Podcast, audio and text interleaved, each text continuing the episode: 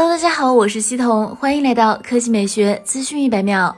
苹果在 iPhone 上已经使用了长达五年的刘海屏。虽然目前 iPhone 十三系列将刘海面积缩小，但是有效显示面积其实并没有增加太多，遮挡的情况依然严重。一直以来，外界都希望苹果能早日实现屏下 Face ID 等技术，将刘海完全隐藏到屏幕下方，实现完全无开孔的效果。再配合上 iPhone 四边等宽的设计，视觉效果应该会非常出色。从最新的消息来看，这个梦想可能不远了。据报道，近日美国专利商标局在四月五日已正式授予苹果一项新专利。该专利介绍中显示，其可以将 Face ID 组件隐藏在屏幕下方，屏幕依然可以正常显示，面部识别也能正常工作，两不耽误。不过需要注意的是，该专利是刚刚获批，这意味着 iPhone 十四已经完全不可能搭载这项技术。而按照苹果的超长产品规划时间来看，iPhone 十五的一系列早期工作或许已经开始，是有一些希望使用该技术的。但是考虑到目前只是专利获批，技术还尚未成型。在 iPhone 十五的开发周期内，大概率无法调试完善。从目前的状况来看，iPhone 十六系列将会是最大概率首发该技术的机型，可实现完全无开孔、无刘海。